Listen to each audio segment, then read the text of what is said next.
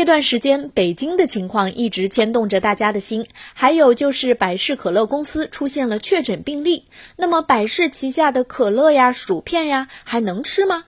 六月二十一日，北京新增报告本地确诊病例九例，疑似病例两例，无症状感染者五例。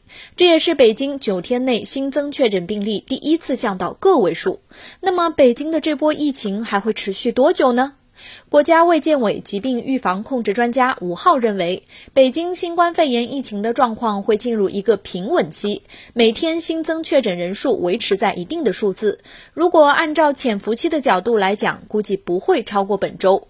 传染病的规律就是，只要把传染源控制了，传染链阻断了，它就可能出现一个数字断崖式的下降。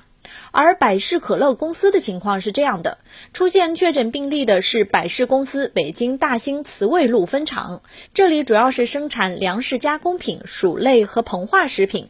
大家就很担心啊，那乐事的薯片还能吃吗？昨天晚上，百事食品有限公司旗下的乐事回应称，这家工厂只生产小批量的乐事无限罐装薯片。出现病例之后，工厂就立刻停产停工，进行环境取样调查和消杀了。